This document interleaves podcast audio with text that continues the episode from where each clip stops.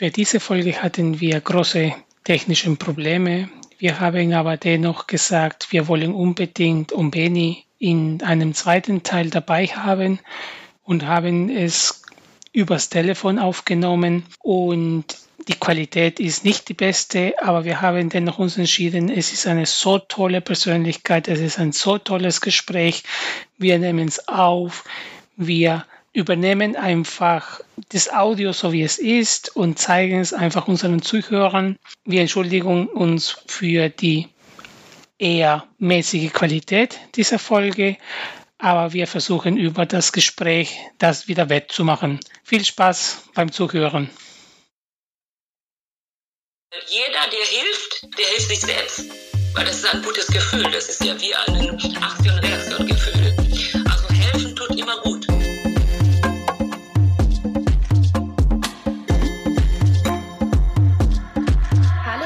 herzlich willkommen zu Diaspora Talk Podcast. Wir teilen Perspektiven aus der Diaspora Community.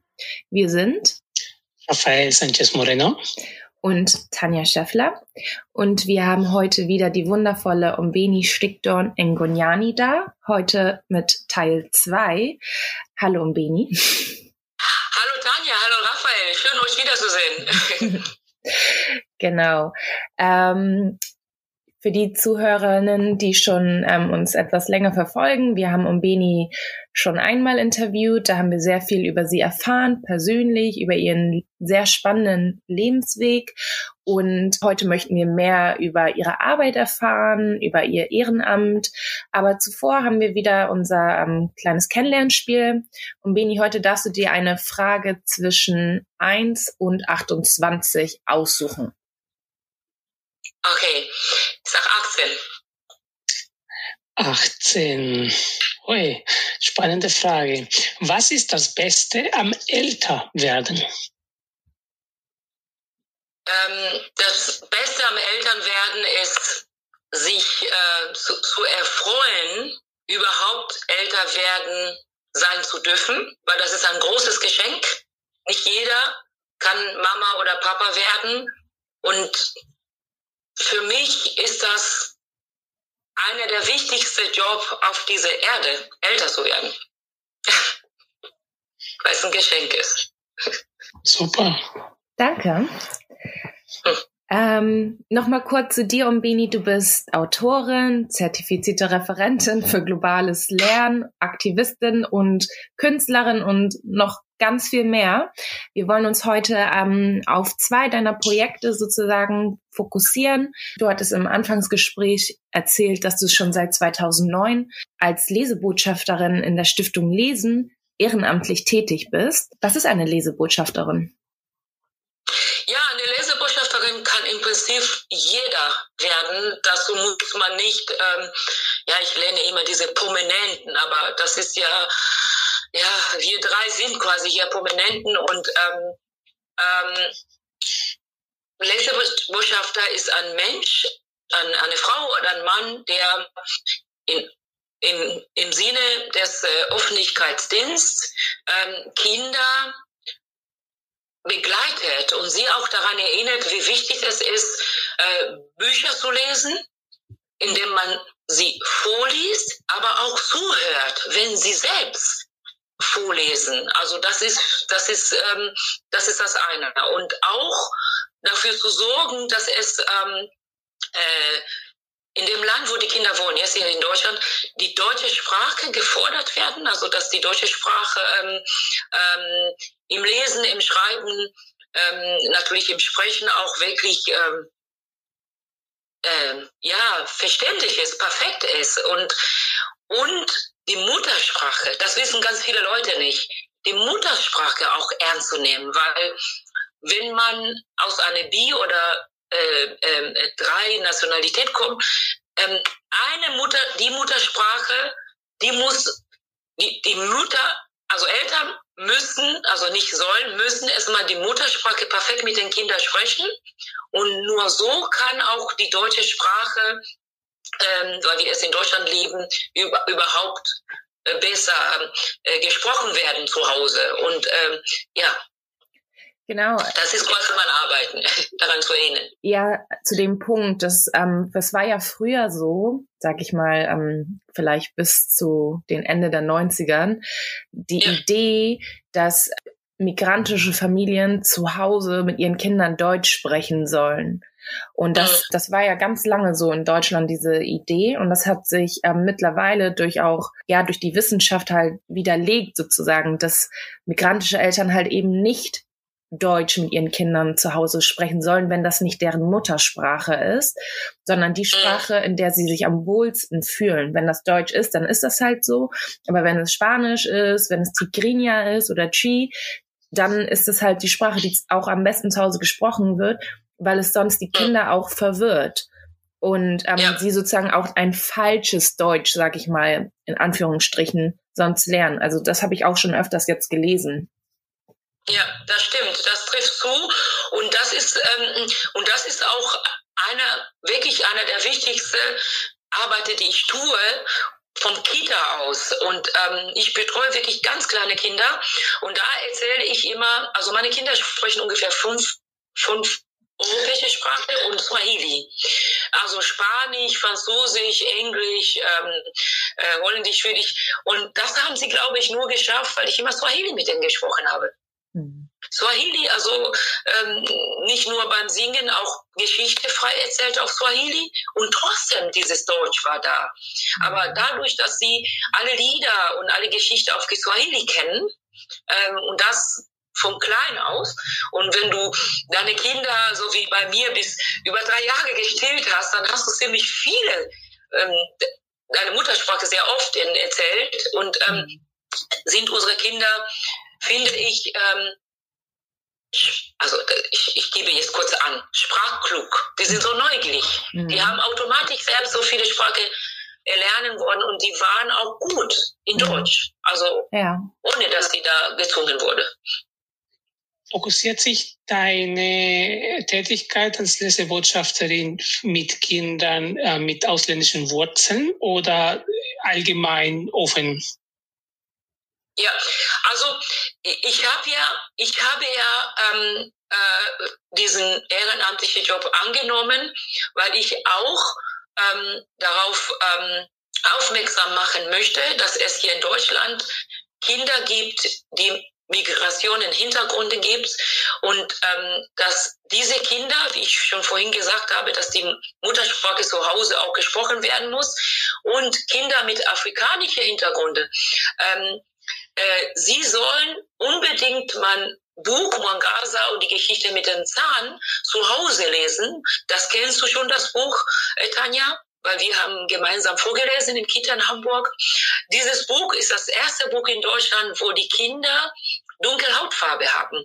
Weil es ist doch sehr wichtig, dass die Kinder, wenn sie mich als Lesebotschafterinnen sehen, ähm, es wäre sehr komisch, wenn meine Bücher, auch wenn ich blonde Haare sehr schön finde und, und rote Haare, wenn meine Figur in diesem Buch so aussehen würde. Ähm, da würden die Kinder, ja, also auf Deutsch gesagt, veräppelt fühlen. Also ich persönlich möchte, bekenne ich mich als einen deutsch-afrikanische Autorin und ich möchte gerne, dass Kinder mit afrikanischen Hintergründe ähm, sich wiedererkennen in meine Bücher. Ähm, aber ganz wichtig ist es für mich, dass es allgemeine Kinder aus Sozialschwäche, wo es ähm, äh, leider Gottes viele mit Sprachproblemen ähm, verbunden ist. Ich weiß nicht warum, das ist fast eine Schublade denken gerade, dass diese Kinder, ähm, wenn ich in diese Kita eingeladen werde, gehe ich sofort, weil ich weiß, dort kann ich auch meine Arbeit sehr gut machen. Ich möchte, dass es dort ähm, diese Kinder ihre Aussprache ernst genommen wird. Ganz egal, ob die Eltern sich Bücher leisten können oder heute kann man in Deutschland Bücher ausleihen, aber es gibt Eltern, ich zeige jetzt einen Zeigefinger, die sind faul, die gehen einfach nicht in die Bibliothek und leihen diese Bücher nicht für Kinder. Also Bücher kosten kein Geld in Deutschland, ne? Äh, weil sie sind vielleicht frustriert aufgrund dessen, wie sie leben, äh, ob sie keinen Job haben oder zu viel arbeiten. Kinder leiden immer in unserem Land, wenn es darum geht, äh, dass jemand sie abends vorliest, dass sie selber Bücher lesen und ja, aber Ich hoffe, ich habe die Frage richtig beantwortet. Aber die, aber die Kitas sind ja ähm, nicht nur Kitas für ja POC-Kinder oder schwarze Kinder. Es sind ja gemischte Gruppen, richtig? Ja, also ja. dein Fokus ist, also nicht dein Fokus, aber du, du wünschst dir einfach, dass die Kinder mit Migrationshintergrund sehr Ja. viel daraus schöpfen. Aber Ja. die, die Gruppen sind auf jeden Fall gemischt. Also das Die sind sind ganz, gemischt, ganz normale Kitas einfach. Genau, ganz normale Kita. Und ich lese auch, ähm, ich war ja vier Jahre im Radio, Radio Leinherz in, äh, in, in Hannover und habe ich da ehrenamtlich gearbeitet. Ich hatte zwei Sendungen, Musiksendungen und ich habe an jedem Sonntag meine Geschichte vorgelesen. Und dort hatte ich einmal im Jahr immer äh, neun Tage, neun Sprache. Das heißt, mein Buch würde auch übrigens auch auf, auf, auf Spanisch vorgelesen. Wir haben dann neun Sprachen in Deutschland im Radio immer betreut. Also da wollte ich auch signalisieren, dass wir hier nicht nur Deutsch sprechen, sondern auch andere Sprachen. Also, also Kinder aus dem Kita haben dann in der Zeit dann Radio angemacht und dann würde dann eine spanische Gruppe an dem Tag haben dann Deutsch, Spanisch gehört. Beim nächsten Mal war Deutsch, Türkisch und so weiter und so fort, ja. Also das ist, ja, das ist ein großer Teil meines Mhm. äh, Arbeit, ja. Dieses ganze Thema Sprachen, das ist ähm, ein, ein, ein super komplexes Thema. ne? Also ich habe auch meine drei Kinder und ich habe auch ähm, gelernt, dass es nicht umsonst Muttersprache heißt. Es heißt nicht Vatersprache. Ne? Obwohl ich mich bemüht hat, Spanisch meinen Kindern beizubringen, haben meine Kinder einfach von Anfang an nur Deutsch gesprochen. Ne? Und ähm, die ersten Jahre waren für mich schon schwer, weil ähm, die Sprache ist Teil einer Identität. Und ich habe gesehen, meine Kinder sprechen mit mir nur, also verstehen tatsächlich alles auf Spanisch, weil ich mit denen auf Spanisch gesprochen habe, aber haben nur auf äh, Deutsch gesprochen. Ja? Und das ist im Prinzip auch das, was die Tanja auch vorhin gesagt hat, wo sie sich bequem fühlen, ne? wo sie sich einfach so ausdrücken können. Und für die ist natürlich, also für die, die haben im Gehirn zwei, in deinem Fall mit deinen Kindern fünf Sprachen und wir Erwachsenen tun uns einfach schwer damit dass wir dort Ja. irgendwelche Barrieren oder Grenzen sehen. Für die Kinder ist einfach ein Universum. Ja? Bei uns ist auch daheim zusätzlich jetzt die Gebärdensprache dazugekommen, weil wir eine, Ja. unsere kleinste, die hat ähm, Hörprobleme und da unterstützen wir mit, mit, dem, mit der Gebärdensprache und auch dort, also das, ähm, dieses Thema Sprachen, es ist ein unglaublich wichtiges Thema für, auch für das, für das äh, Menschenverständnis. Ne? Und ähm, das Ja. finde ich super spannend, dass du das auch schon von, in, im, Kita-Alter das versuchst auch ähm, zu platzieren, weil es ist ähm, je natürlicher wir damit umgehen und je mehr Kinder wir fördern, desto mehr ähm, Offenheit, glaube ich, können wir erreichen. Ne? Und ähm, Ja. wenn es benachteiligte Familien sind, umso wichtiger, denke ich. Mhm. Ja, das stimmt, was du sagst, das, ist, das trifft zu. Und ich finde es auch sehr schade, dass ich, äh, seitdem ich hier nach Hamburg hierher gezogen bin, ich wohne ja nur zwei Kilometer von Hamburg entfernt, hier im Altenland, ähm, seit ähm, 2016 versuche ich, äh, meinen Job hier in, in Hamburg auch so, so gut wie möglich zu machen, äh, wie, wie ich in Hannover gemacht habe. Ich werde, ich werde kaum gebucht in Hamburg. Äh, es ist sehr traurig, finde ich, weil unser Konzept, das Konzept Bilderbuchkino, ich weiß nicht, ob das euch was sagt. Das ist also ähm, das Buch und dann kommt eine Muttersprache, zum Beispiel Spanisch. Ich lese, wir haben zwei Bücher und die Mama, dessen, Mut, dessen Sprache, Muttersprache Spanisch ist, liest vom Bauch. Dieses Buch, welches auf Deutsch aufgeschrieben ist, auf Spanisch. Und wir zeigen die Bilder ganz groß und, und, und, und ich lese dann auf, ähm, auf Deutsch. Die Kinder lieben das. Die lieben so. Bilderbuchkino habe ich noch nie in Hamburg gehört. Ich kenne das nur aus Hannover. Schade. ja. Ja, also ich habe es tatsächlich auch schon live miterlebt. Es ist auf jeden Fall ähm, ein, ein ganz spannendes Konzept. Ich hatte auch das Gefühl, dass es den Kindern sehr gefallen hat. Danke, dass du das mit so langem Atem einfach immer noch ja weitermachst. Und ich würde jetzt mal zum nächsten Thema einfach so rüberspringen. Ja. Ähm, Ja. weil das nämlich auch ziemlich spannend ist und ziemlich außergewöhnlich, muss ich sagen. Du hast 2017 eine NGO gegründet, Corongo Unit. Ja.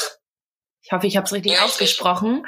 Und Richtig, ähm, ja. euer ihr setzt euch für ähm, Vögel, Umweltschutz und Bildung mit Schwerpunkt Nachhaltigkeit ein. Richtig. Wie sieht das aus? Also Vögel, ich glaube, du hast was von Storchen erzählt. Was, was macht ihr genau? Ja.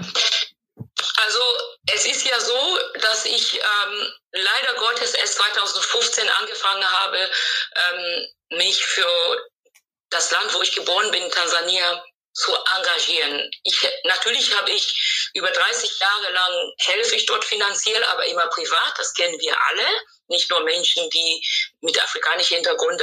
Jeder, der aus dem, aus dem, äh, aus einem, einem Land kommt, wo die Wirtschaft wirtschaftliche Situation schwach ist, überweist immer Geld mhm. dort. Also wir, wir kennen das alle und das tue ich auch. Und seit 2015, das hatte ich ja, das hatte ich beim letzten Mal erzählt, ähm, mein jetziger Mann, der, ähm, der ist Ingenieur, der hat mich ähm, damals 2014 quasi gezwungen, nach Tansania wieder zu fliegen. Und als ich zurückgekommen bin, habe ich dann gesehen, was ich 17 Jahre lang dort verpasst habe. Äh, ich hatte ja erzählt, dass ich 17 Jahre lang nicht in Tansania war. Und ähm, mhm. dann erzählte er, dass er eine Auszeit machen möchte, eine Sabbatical.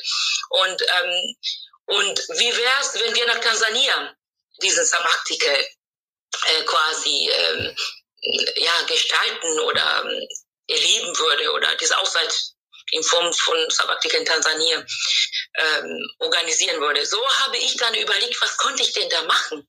Ich habe gesehen, dass es ähm, ähm, Tansania sehr viele bunte Vögel hat. Das hatte, das hatten das Kontinent Afrika allgemein, natürlich auch nicht nur Afrika, aber jetzt bin ich aus Tansania, also schwärme ich nur von Tansania gerade.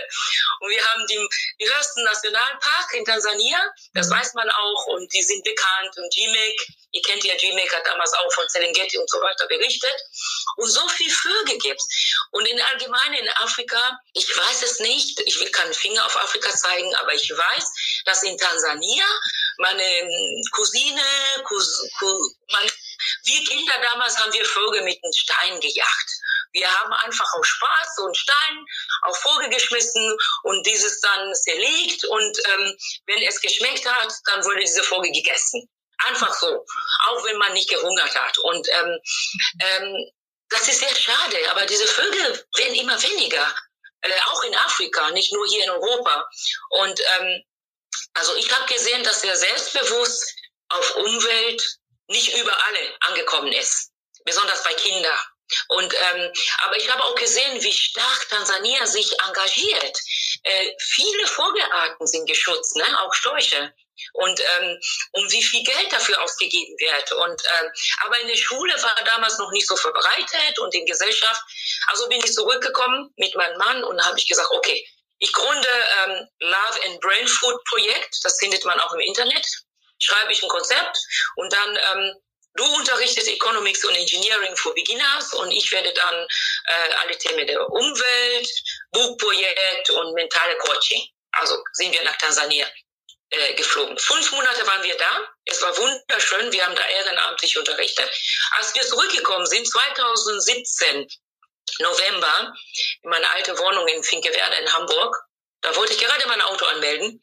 Da stand ein Storch vor meinem Wagen im November. Wirklich. Ich habe das Video bis heute noch. Und ich, wow, ein Storch.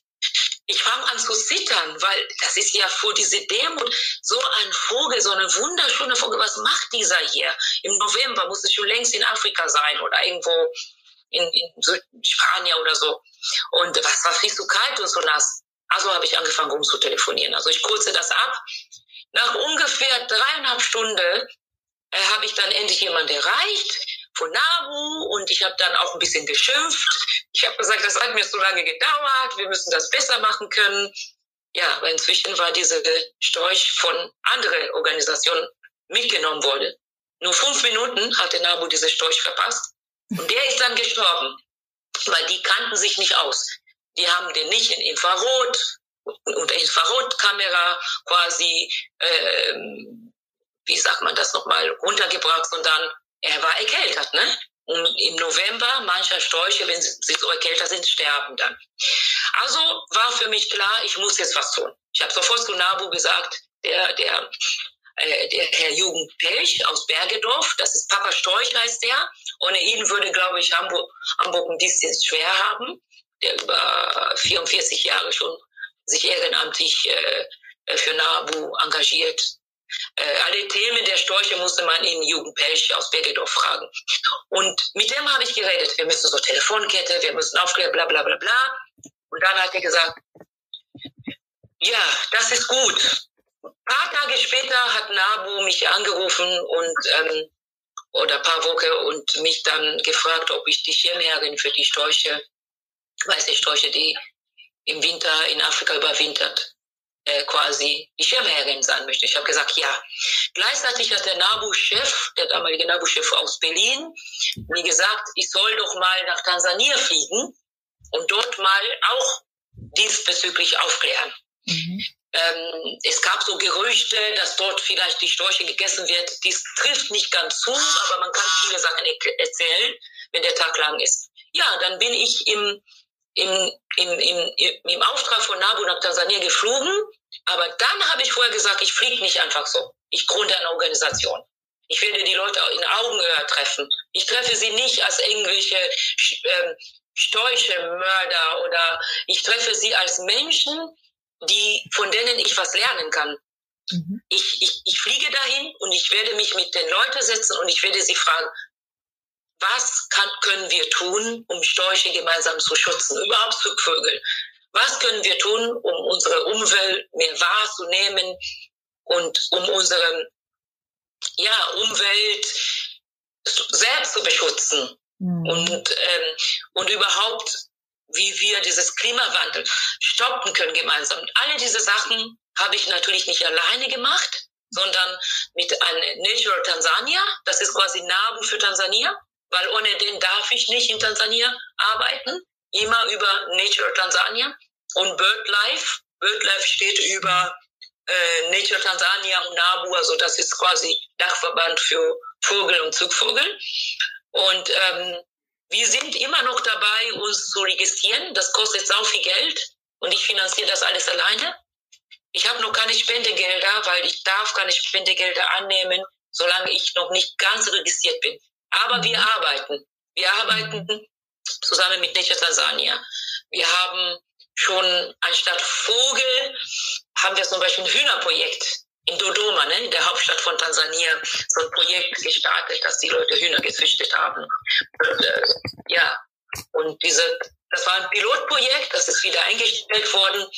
Und äh, Nature Tansania ist, ähm, klärt so viel auf. Das ist also einer der wichtigsten Partner von Corongo Unit. Und wenn wir registriert sind, ich hoffe dieses Jahr, muss ich noch ungefähr 400 Euro noch überweisen. Es ist Corona gekommen, die 400 Euro ist viel Geld für mich. Mhm. Dann habe ich diesen Stempel und dann kann ich auch eine richtige Brücke bauen. Ja, mein Traum ist, dass es Corongo Unit, dieses Konzept, afrikaweit verbreitet wird, weil das ist der erste ähm, Umweltorganisation, der sich ausschließlich um die Zugvögel und Vögel Themen beschäftigt. Es gibt so eine Organisation nicht in Afrika. Dieses Selbstbewusst haben wir noch nicht in unserem Kontinent. Und ich würde ganz gerne das zur Verfügung stellen, unsere Know-how, mhm. ohne irgendwie Geld dafür zu nehmen, sondern dass wir uns, ja, dass wir uns Beispiel, ja, Entschuldigung. Du sagtest ursprünglich, ähm, äh, du und dein Mann. Ähm, ja, alleine. Ähm, für ihn war wichtig, dass er seine fünf Monate in Tansania diese Erfahrung macht. Aber natürlich, er, er trägt mich, er unterstützt mich. Manchmal, wir kommunizieren über WhatsApp, über Skype und manchmal sogar rufen sie mich an um drei Uhr morgens, weil sie so früh wach sind und er liegt neben mir und er muss das alles ertragen. Also er muss, ähm, er, er ist nicht sauer, wenn die NGO mich da anrufen, äh, die übrigens sehr jung sind und äh, da sind äh, sehr gut gebildet, da sind Ärzte, Ingenieur, Pädagoge, die auch ehrenamtlich arbeiten. Die kriegen kein Geld dafür. Alles, was sie tun in Tansania. Wie organisiert ihr diese, diese Flugbrücke oder diese Brücke, die ihr ganz gerne, ähm, wie viel seid ihr hier, wie viel seid ihr dort, wie, wie ist die Organisation tatsächlich ähm, gestaltet? Ja, also hier, hier in Deutschland ist nur meine Tochter und ich. Hier ist noch keiner. Solange ich noch nicht, solange wir noch nicht in Tansania unsere Stempel haben, sogar unsere Website darf nicht äh, online gehen, solange ich diese Registrierungsnummer nicht habe. Das dauert wirklich seit zwei Jahren. Also es, manche, manche Dinge dauern sehr lange in dem Kontinent Afrika. Ähm, solange wir noch nicht registriert haben, kann ich zum Beispiel dich nicht fragen, ob du uns helfen kannst oder dich, Tanja. Mhm. Das kann ich nicht und das darf ich auch nicht. In Tansania sind zurzeit von 38 sind wir ungefähr so 16. Alle anderen sind abgesprungen. Ich finde es gut, dass sie abgesprungen sind, weil es gab Menschen, die hatten keine Geduld und es gab Menschen, die ja leider ähm, gezwungen waren, richtig Geld zu verdienen und für ihre Familie, weil du musst dir vorstellen, ehrenamtlich zu arbeiten in so ein Land wie Tansania ist nicht einfach, weil mhm. die Leute brauchen Geld zum Leben. Sie müssen ihre Familie ernähren. Da kannst du sie nicht ja. In England Dorf schicken, dass sie das zwei Tage für dich umsonst arbeiten. Das geht nicht und viele konnten das nicht mehr. Ich finde es gut, dass jetzt, dass wir jetzt so klein geworden sind und die jetzt da sind, mit denen habe ich manchmal dreimal in der Woche äh, Kontakte. Wir organisieren uns so, indem Nature Tansania, das ist unser Partner in Tansania, also ist quasi NABU in Tansania, ähm, er wiederum uns mitteilt, was in Tansania zu tun ist. Und wir stellen Bildungsplattform dar. Also Colongo Unit ist zuständig für Bildung für nachhaltige Entwicklung, BNE. Ähm, wir sind da, um zu klären, wieder vom Kita auf Öffentlichkeitsarbeiten, also äh, in der Familie, in der Schule und ähm, ja, und das ist quasi unser unser Job. Und ich bekomme hier von NABU ähm, an, ich würde sagen, an Unterstützung. Also ich bin froh, dass sie mich nicht nur als Schirmherrin in, in, in, in, ähm, in Hamburg für weiße Storche sehen, sondern auch als eine ja, ich sage das nicht so gerne, jemand, der Colombo Unit gegründet hat. Also sie sehen, nehmen mich wahr. Sie mhm. nehmen mich wahr. Mhm. Auch wenn sie mich finanziell nicht unterstützen, darum geht es nicht. Also sie glauben immer noch daran, dass, dass eines Tages ähm, wir sehr groß werden. Ich muss noch eine Sache sagen. Ich habe eine Familie letztes Jahr in Bergedorf ähm, ja, gefunden. Also sie haben mich gefunden und sie haben Sie warten darauf, wenn wir registriert sind, dann wollen Sie Korongo Unit großzügig finanziell unterstützen, weil sie diese Idee so schön finden, mhm. dass ich, dass wir so eine Brücke sind. Das ist schön. Ja. Wir haben leider nur noch fünf Minuten, aber was würdest du jemanden gerne sagen, der zuhört? Menschen, die vielleicht auch interessiert sind am, am Ehrenamt. Ich meine, du machst so viel aus ja eigener Kraft, aus Überzeugung und du machst es schon sehr, sehr lange. Und warum, also wie motivierst du dich und was würdest du einfach jemandem mitgeben wollen, der jetzt noch zuhört? Ganz kurz. Also ich Oder würde, die fünf Minuten, die, die wir noch übrig haben. ja, ich würde, ich würde, ich, ich, also jeder, der hier zuhört, würde ich denn nicht nur motivieren, würde ich denn bitten, klein anzufangen, in, über den Tellerrand zu schauen. Ähm, man muss nicht unbedingt an internationale Organisationen gründen. Ähm, man sollte sich überlegen, warum es sich lohnt, andere Menschen zu helfen, weil jeder, der hilft, der hilft sich selbst. Weil das ist ein gutes Gefühl. Das ist ja wie ein Aktion-Reaktion-Gefühl. Der wird nie depressiv sein. Der wird auch nie Langeweile haben im Leben. Und der wird auch nie jammern und rummeckern, weil der fühlt sich gebraucht. Wir alle können wir diese Welt verändern. Es ist ganz leicht, mit dem Finger nach draußen zu zeigen und zu sagen, keine Ahnung, irgendwelche Leute haben da demonstriert in Berlin, anstatt selbst was zu tun selbst für diese positive Stimmung auf unserem Planet, auf unserer Erde zu sorgen, indem wir selbst unsere Nachbarn helfen, nur Blumen zu gießen oder so. Also ehrenamtliche Tätigkeit hat was mit Ehre zu tun. Mhm. Dass, du das machen darfst und äh, ja, einfach aufstehen und tun. Nicht lange überlegen. Mhm.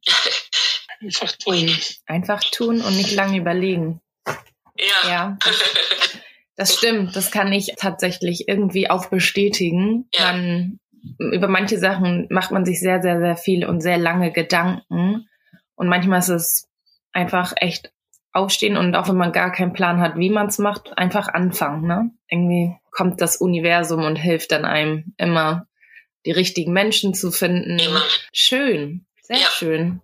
Ja, und Bini, du bist eine ähm, sehr vielseitige Frau und kümmerst dich um, hast viele verschiedene Anliegen und viele Talente und das ist schön. Danke nochmal, dass du ähm, auch heute wieder ähm, ja, dir Zeit für uns genommen hast, dass du wieder so viel ähm, spannende Sachen erzählt hast. Ich finde, du gibst immer sehr interessante Impulse auch für mich persönlich, Dinge auch anders zu sehen oder auch zu sehen, dass es auch andere Wege gibt, ja, wie, wie Menschen sozusagen Herausforderungen im, im Leben meistern. Das habe ich für mich auf jeden Fall heute mitgenommen.